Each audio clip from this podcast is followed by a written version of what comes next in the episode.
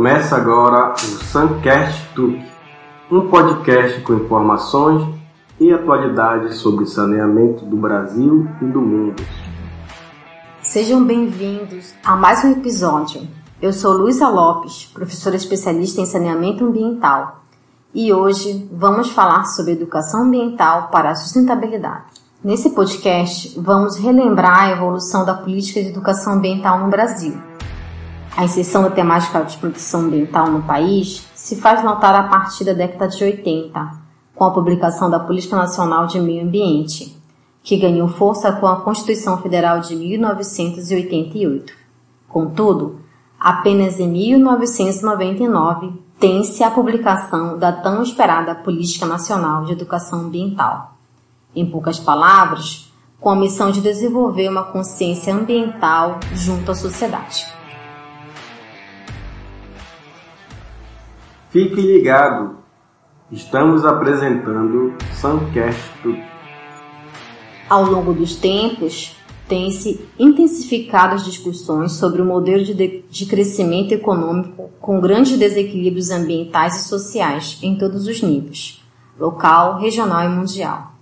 Diante dos fatos, começaram as preocupações acerca dos problemas ambientais em diversos lugares do mundo, que afetam a qualidade de vida. Assim surge a educação para a sustentabilidade, como resposta a preocupação da sociedade com o futuro. Então vamos refletir. Mas como relacionar a educação ambiental com a cidadania? Esse é o nosso desafio.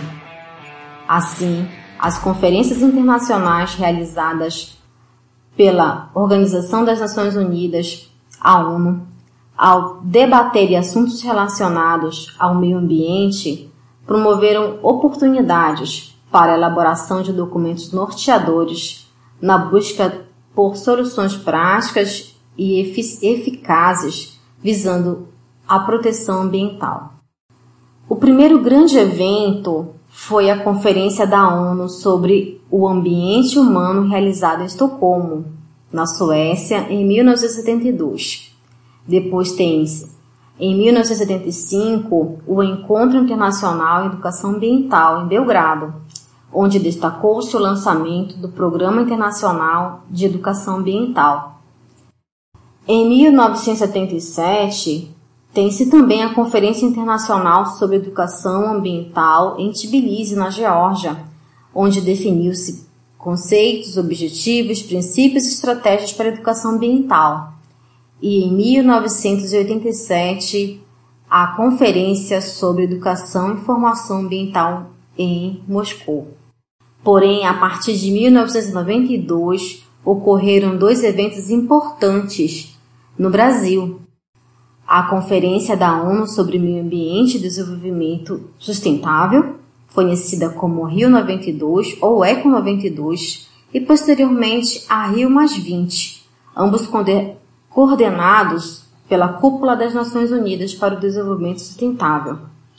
Contudo, em 2000, com a Rio Mais 10, realizada em Joanesburgo, na África do Sul, consolidou-se o conceito de sustentabilidade e a integração de seus pilares, como o ponto econômico, social e ambiental.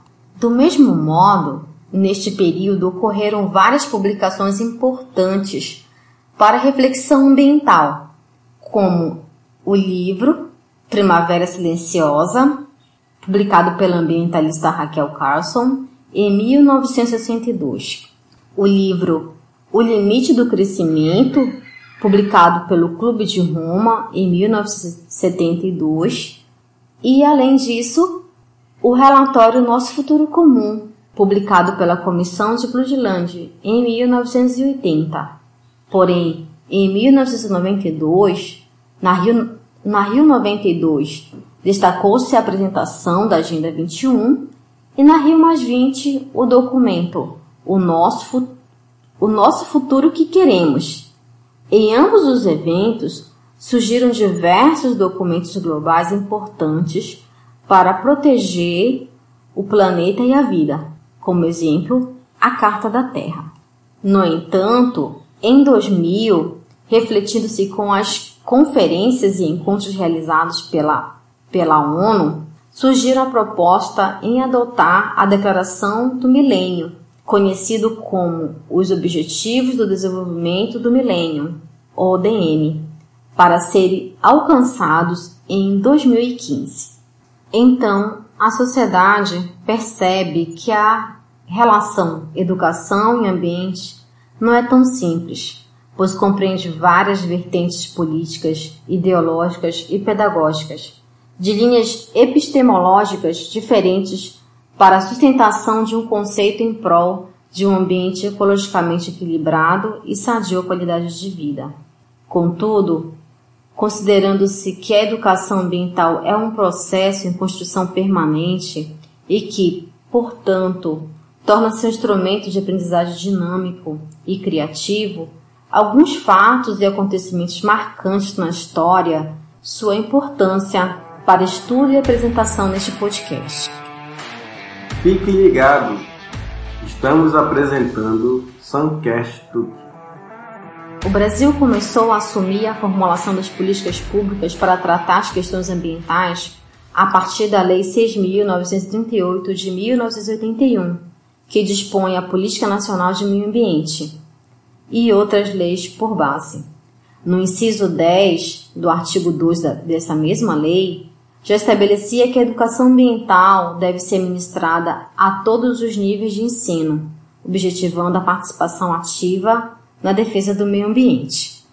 Esses valores são reforçados na Constituição Federal, publicada em 1988, que versa em seu artigo 225 a garantia que todos tenham direito ao meio ambiente ecologicamente equilibrado, bem de uso comum do povo e essencial à sadia qualidade de vida, impondo ao poder público e à coletividade o dever de defendê-lo e preservá-lo para presentes e futuras gerações.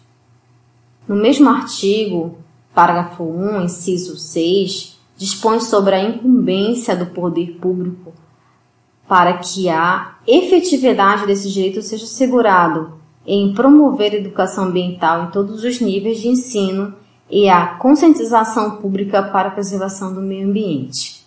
Para cumprimento dos preceitos constitucionais aqui apresentados, leis federais, decretos, constituições estaduais e leis municipais determinaram a obrigatoriedade da educação ambiental, visando reconhecê-la como uma temática a ser inserida no currículo e na prática educativa. Agora, tem-se o desafio de formular uma educação ambiental que seja crítica e inovadora em todos os níveis, formal e não formal. Durante a Rio 92, com a participação de vários países, publica-se um importante documento que se refere ao Tratado de Educação Ambiental para a Sustentabilidade e Responsabilidade Global. O Brasil assumiu os compromissos internacionais com a elaboração da Carta Brasileira para a Educação Ambiental.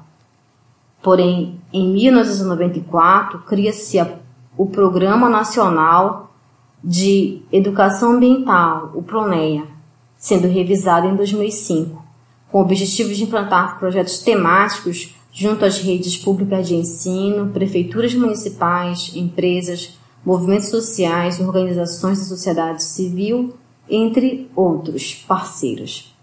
A Lei de Diretrizes e Bases da Educação Nacional, a conhecida LDB, aprovada pela Lei 9.394 em 1996, é a mais importante lei brasileira que se refere à educação, pois foi criada para garantir o direito a toda a população e ter acesso à educação gratuita e de qualidade, como uma de suas finalidades a preparação para o exercício da cidadania. Contudo, somente em 1997 os parâmetros curriculares nacionais incorpora o meio ambiente como tema transversal nos currículos de ensino básico, compreendendo a dimensão política do cuidado com o meio ambiente local, regional e global. Enfim, em 1999, com a aprovação da Lei 9.795, que instituiu a Política Nacional de Educação Ambiental, PNEA, regulamentada pelo Decreto 4.281 de 2002, a temática ambiental tornou-se um, um componente essencial e permanente da educação nacional, devendo estar presente de forma articulada em todos os níveis e modalidades do processo educativo. No artigo 1 da lei, versa que entende-se por educação ambiental os processos por meios quais o indivíduo e a coletividade constroem valores sociais, conhecimentos, habilidades, atitudes e competências voltadas para a conservação do meio ambiente, bem de uso comum do povo e essencial à sadia qualidade de vida e à sustentabilidade. Certo? Então vamos refletir.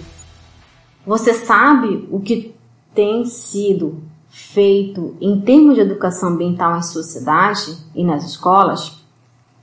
Portanto, os desafios da educação para alcançar a sustentabilidade requer um processo de mudança de valores estruturais diante da desigualdade global profunda, numa visão essencialmente de longo prazo, especialmente sabendo que o direito à educação ainda não foi universalizado em diversos países.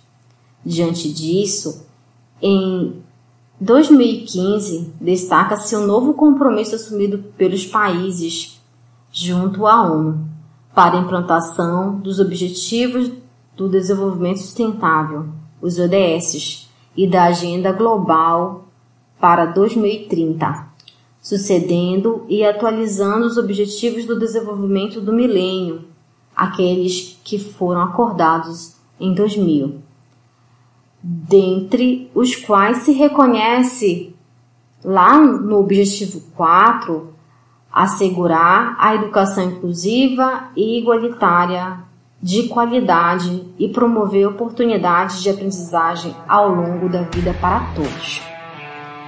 Enfim, bom pessoal, espero que tenham gostado do nosso assunto. Um abraço e até o próximo episódio. Você acabou de ouvir o Suncast Tuc, um podcast com informações e atualidades sobre saneamento do Brasil e do mundo.